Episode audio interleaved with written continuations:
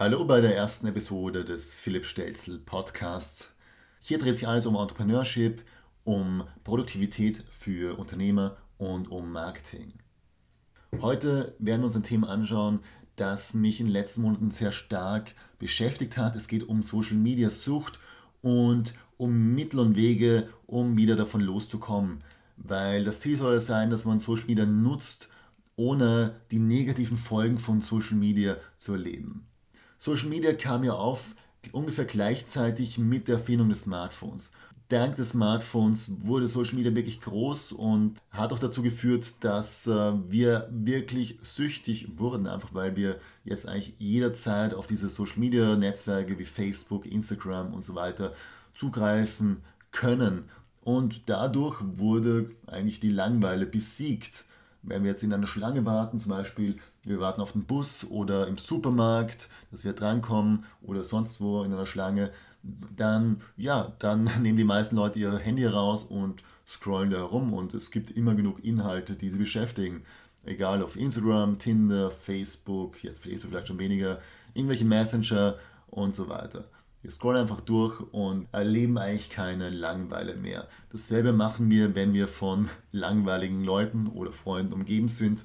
Anstatt mit ihnen zu reden, scrollen wir durch unsere Messenger und reden, kommunizieren mit Leuten, die hunderte Kilometer, vielleicht sogar tausende Kilometer weit entfernt sind, anstatt zu versuchen, ein interessantes Gespräch in Gang zu setzen. Das Smartphone hat uns bequem gemacht und ja, nützt Zeit aus, die, wo wir uns langweilten.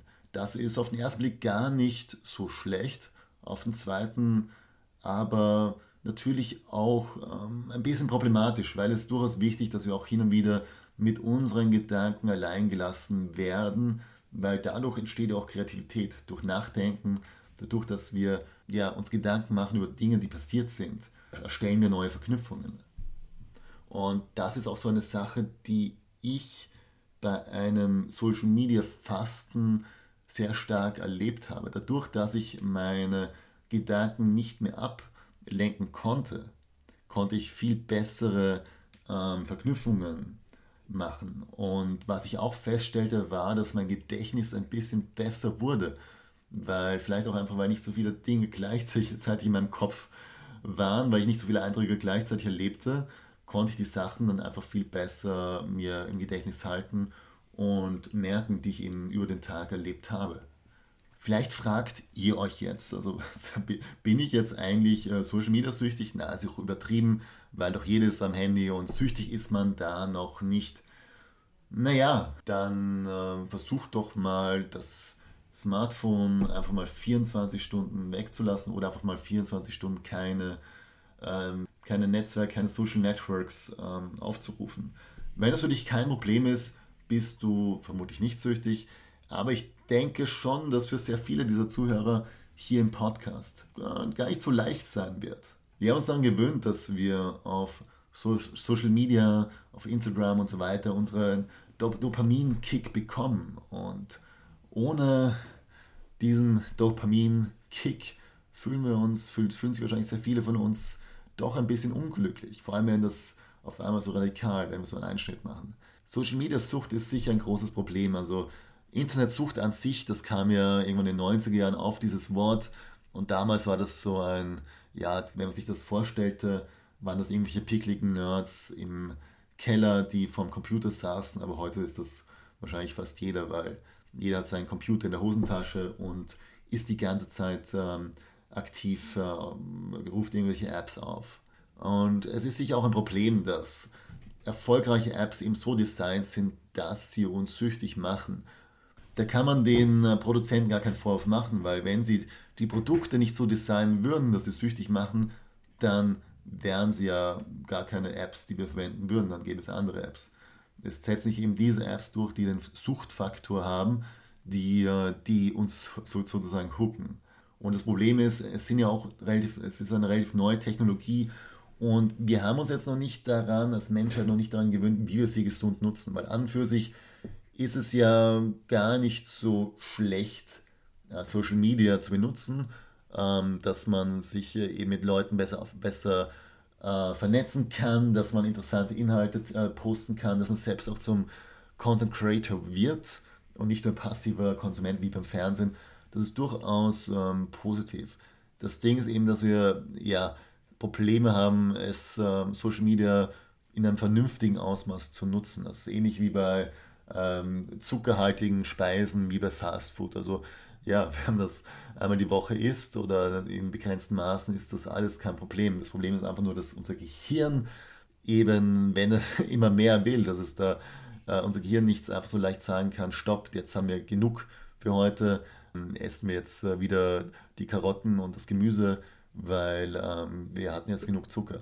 Das kann es, äh, ja, das kann es eben bei zuckerhaltigen Sachen nicht, weil das eben etwas war, was immer in der Natur sehr sehr selten vorgekommen ist. Und wenn es mal, wenn wir irgendeine süße Frucht gesehen haben in der freien Natur, dann, ja, dann konnten wir uns ruhig damit vollschlagen, weil das eh sehr begrenzt äh, vorhanden war.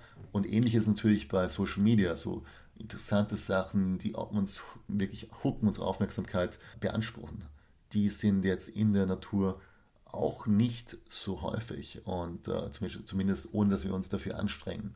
Früher waren es vielleicht, wenn man mit Freunden dann mit Menschen irgendwie sich Geschichten erzählt hat und so weiter. Das hat uns gehuckt. Das war vielleicht auch ein bisschen süchtig machend, aber deutlich anstrengender als jetzt einfach durch äh, Instagram zu scrollen. Dasselbe ist auch bei der Partnerwahl. Also früher musste man sich in der Evolutionsgeschichte anstrengen, um äh, Partner zu finden.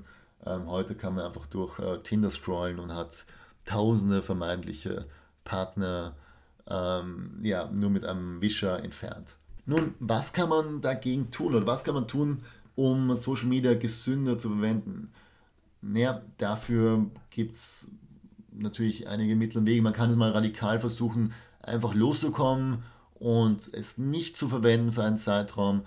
Das ist sicher interessant, einfach mal die Erfahrung zu machen. Ich denke aber nicht, dass es ein nachhaltiger Weg ist, weil das Problem ist, ja, wir werden ja dann irgendwann wieder anfangen, Social Media zu verwenden und dann sind wir wieder im alten Trott drin. Also langfristig haben wir nichts davon, wenn wir einfach mal einen radikalen Cut machen. Weil ich glaube, die wenigsten halten es dann wirklich aus, äh, überhaupt kein Social Media zu verwenden. Ich denke, die Lösung liegt darin, einfach zu lernen, Social Media gesünder zu verwenden. Und dazu gibt es einige Mittel und Wege. Ich empfehle zum Beispiel, die Social Media Apps von deinem Smartphone zu löschen, weil es reicht eigentlich, wenn man einmal am Tag auf ja, Instagram, wenn man auf Facebook und so weiter, Twitter, äh, Tinder und so weiter geht. Man muss es jetzt nicht am Handy haben. Gut, einige Apps verlangen, dass man am Handy hat, dass man sie am Handy hat, sonst kann man sie nicht am Desktop wirklich benutzen kann.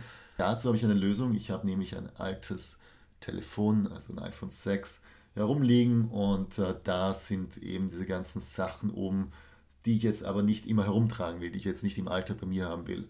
Und äh, das, äh, dieses iPhone, das ist für mich so dieser, dieses alte iPhone, so ein eben mein Smartphone, das eben diese Sachen hat, die ich äh, am Handy habe, nur am Handy anschauen kann oder am Smartphone anschauen kann, aber die ich jetzt von meinem äh, Smartphone, das ich alltäglich gebrauche, äh, nicht, äh, nicht haben will, damit ich eben nicht die ganze Zeit drauf schaue. Eine weitere Sache ist, dass man am Desktop auch sehr leicht ähm, gewisse Funktionen blocken kann.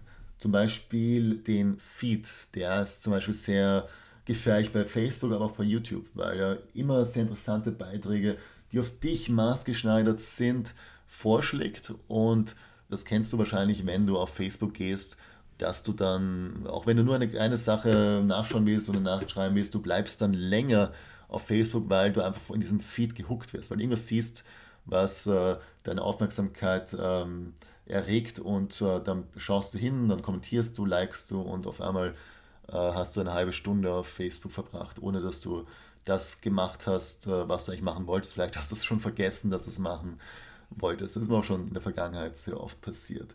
Bei YouTube ist es noch gefährlicher, finde ich, weil ähm, ja, ich muss sagen, ich schaue gerne Videos. Ich bin ein großer Fan von YouTube, habe es oft verwendet, verwende es noch immer oft. Aber YouTube ist halt wirklich gut darin, dir dann maßgeschneiderte Videos zu zeigen, denen du dann kaum widerstehen kannst. Und äh, interessant ist, wenn du von Freunden den Feed anschaust, denkst du, das ist eigentlich ziemlich langweilig, das passt überhaupt nicht. Aber wenn du dann einen eigenen Feed anschaust, dann hast du halt genau das, was auf deine Persönlichkeit, was auf deinem Geschmack maßgestattet ist.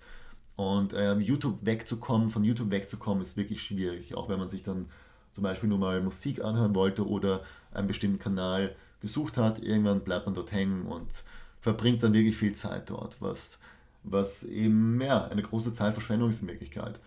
Ich löse diese Sachen, indem ich sogenannte ähm, Feedblocker verwende. Das sind Browser-Erweiterungen, äh, die gibt es für alle Browser wie Chrome, Firefox und so weiter. Die blockieren einfach diesen Feed. Und das klingt auch sehr wenig, das klingt nach einer kleinen Sache. Aber das, was passiert ist, dass du eigentlich auf diesen Netzwerken nicht mehr hängen bleibst. Wenn ich jetzt zum Beispiel YouTube aufmache, habe ich keine Ahnung, was ich anschauen will, weil mir wirklich nichts vorgeschlagen habe. Ich habe da nur diese Suchleiste. Also ich muss wirklich aktiv nach Kanälen suchen, um Inhalte zu, zu finden. Und in den meisten Fällen, äh, ich habe natürlich ein paar, Kanäle, ein paar Kanäle im Kopf, wo ich mir denke, okay, die könnte ich mir anschauen, aber in den meisten Fällen denke ich mir, naja, jetzt Lust aktiv zu suchen habe ich nicht. Also ich, ich schließe das wieder. Also in der Regel äh, verwende ich jetzt YouTube für Musik oder um mir eben Tutorials anzuschauen, um mir so, ja, als Instruction ist es wirklich eine gute Sache. Aber so als YouTube grundsätzlich eher selten. Hin und wieder, ein paar Mal in der Woche, schaue ich mir halt dann aktiv Kanäle an, die ich mir gespeichert habe und wo ich denke, okay, da gibt es vielleicht interessante Inhalte. Das sind meine Tricks, um meinen, meinen Social Media Konsum ein bisschen einzuschränken und ich muss sagen, sie haben mir sehr geholfen. Was sind deine Tipps? Das würde mich jetzt sehr interessieren. Welche Dinge machst du, um von Social Media loszukommen? Oder bist du sogar nie Social Media süchtig gewesen?